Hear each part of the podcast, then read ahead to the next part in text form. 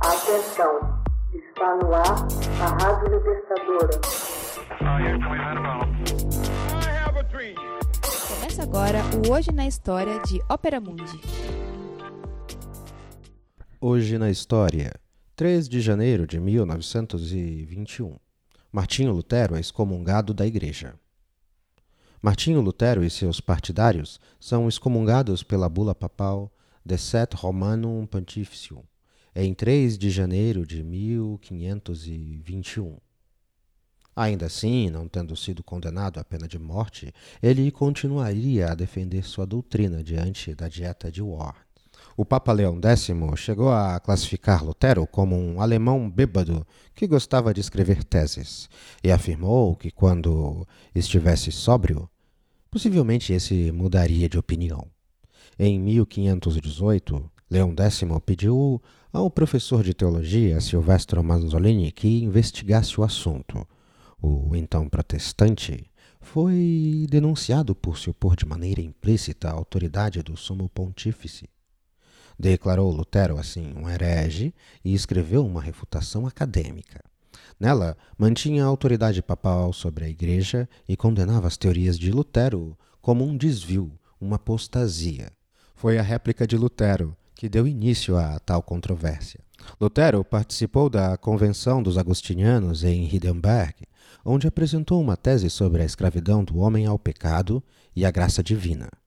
No decurso da controvérsia sobre as indulgências, o debate se elevou ao ponto de suscitar a dúvida do poder absoluto da autoridade do Papa.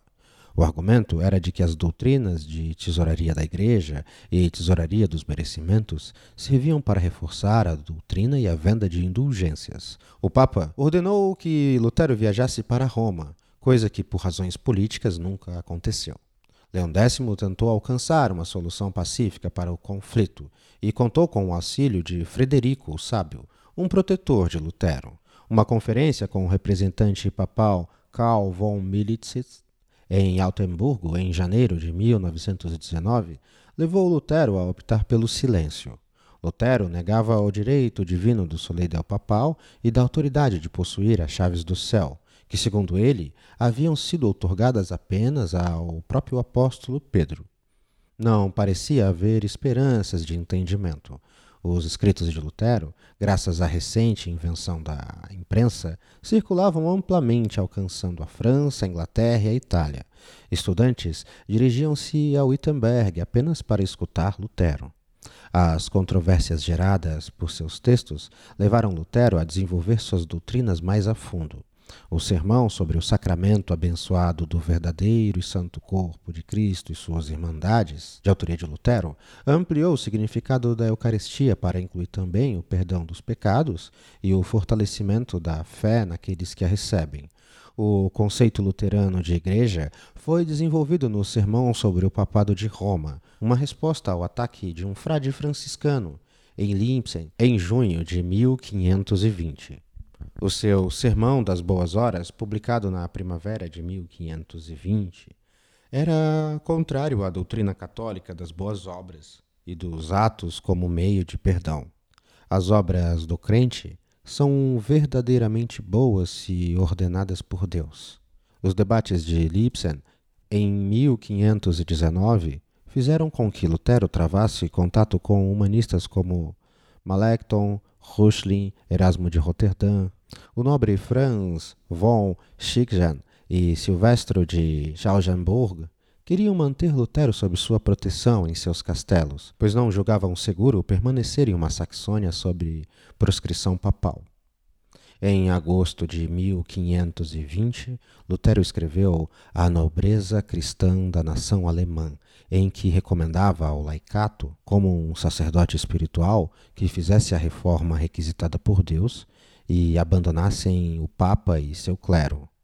Pela primeira vez, Lutero referiu-se ao Papa como o Anticristo. A 15 de junho de 1520, o Papa advertiu Lutero com a bula Exurge Domini, que o ameaçava com a excomunhão caso não repudiasse 41 pontos de sua doutrina. Em outubro de 1520, Lutero enviou ao papado seu escrito A Liberdade de um Cristão, em que diz: Eu não me submeto a leis ao interpretar a palavra de Deus. Hoje na história. Texto original Max Altman. Narração José Igor. Edição Laila Manuelle. Você já fez uma assinatura solidária de Opera Mundi?